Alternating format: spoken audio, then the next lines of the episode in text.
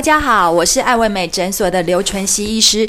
今天呢，我来充当我们爱唯美 Podcast 的主持人。为什么呢？因为我今天呢，请到我们诊所的这个王牌医师，噔噔噔噔，就是张丰瑞医师。我们欢迎张丰瑞医师。大家好，我是张医师，很高兴来到这个节目，也很感谢刘医师的介绍。那为什么我们要请到张丰瑞医师呢？因为呢，他现在有一个王牌医师的王牌手术。就是关于人中方面，是的，真的。那其实我自己本身在做一些客人的这个美容整形的时候，也有一些疑问。因为像我很多客人哈，他就是会来，随着年纪的时候，他会觉得说，哎，他的上嘴唇越来越薄。然后我们也会发现说，他的这个从鼻孔到嘴唇的上面的这个人中呢，是好像也越来越长，好像有把嘴唇包起来的感觉。那我们打玻尿酸呢，我们大概就只能够把他的那个唇线打翘一点，显得这个人中好像短一点。那我们也很想问张医师说，哎，为什么会随着年纪，这个人中好像感觉会有过长的一个情形呢？好。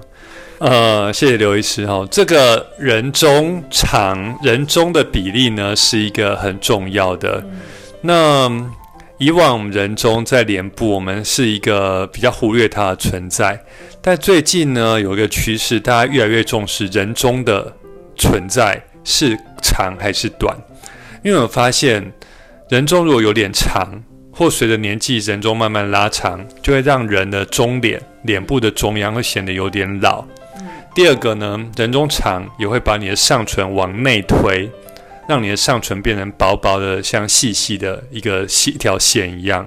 嗯，所以人中长加上上唇内推，上唇很薄，整个人看起来就比较没有精神。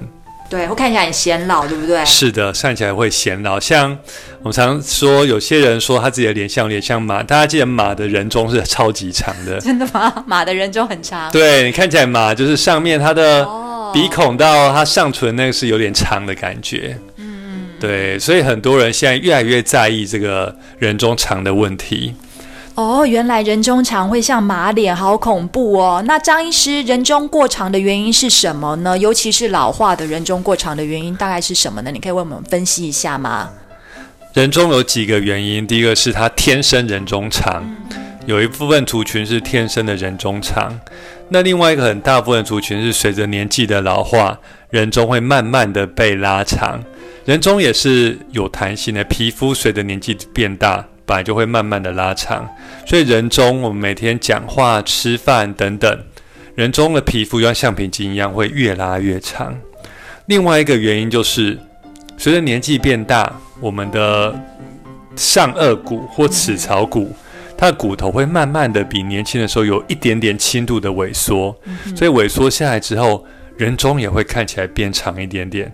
所以以上三个成因是：第一是先天性遗传的人中长；第二是后天肌肤老化松弛的人中长；第三个是随着年纪变大，齿槽骨或上颚骨有点轻度的萎缩，里面萎缩了，骨头没有支撑的人中也会变长。所以是三个原因。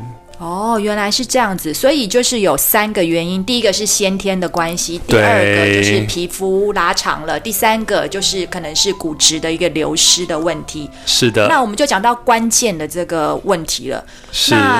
我知道张医师非常拿手，就是缩人中的手术。嗯，那我也很多的这个客人哈，就是因为缩人中的问题，我就 refer 给张医师去做。嗯，那客人回诊的时候，那个疤痕真的是看起来好像没有开过刀的样子，嗯，那客人也都很满意。那我们就来问问张医师说，嗯，诶，那你的王牌缩人中手术大概是怎么做的呢？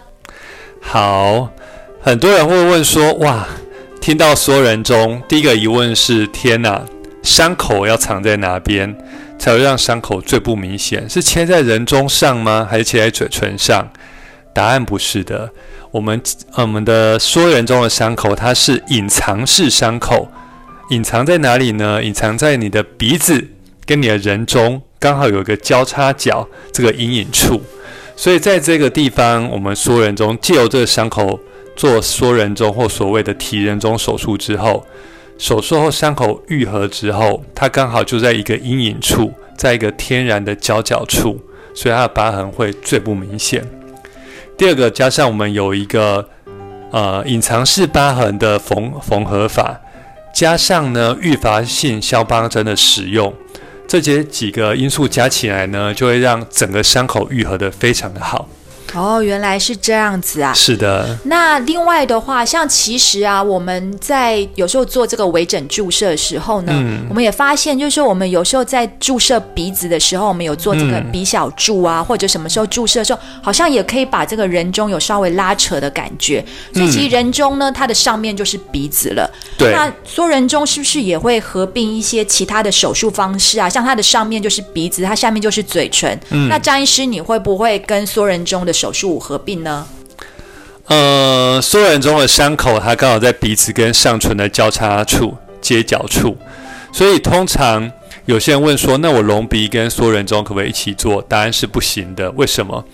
因为这两个手术的伤口太过接近，两个伤口之间的皮肤循环会有一点呃不是那么理想，所以建议如果要做隆鼻。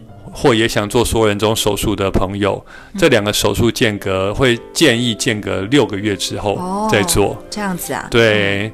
那当然，你说另外一个刘医师问到的人中跟嘴唇可不可以一起做？当然是可以的。嗯、为什么呢？有些人缩完人中之后，他的对他的上唇的厚薄或下唇的厚度厚薄不是很满意，嗯、所以做完人中之后，整个唇形的角度会有点改变。对，它可以同步做。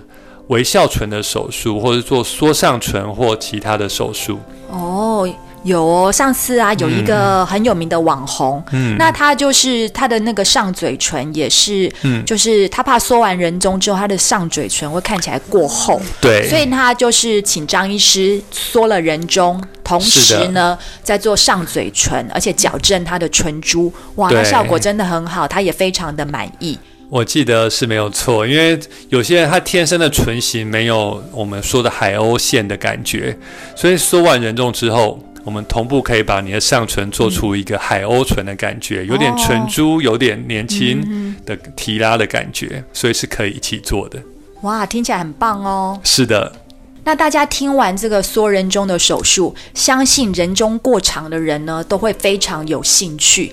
那可是呢，其实手术也不是每个人都可以做的。那最重要就是这个手术的适应症，也就是说，你的这个人中的一个适当的比例应该是怎么样才需要做这个手术呢？那我们来赶快问问张医师喽。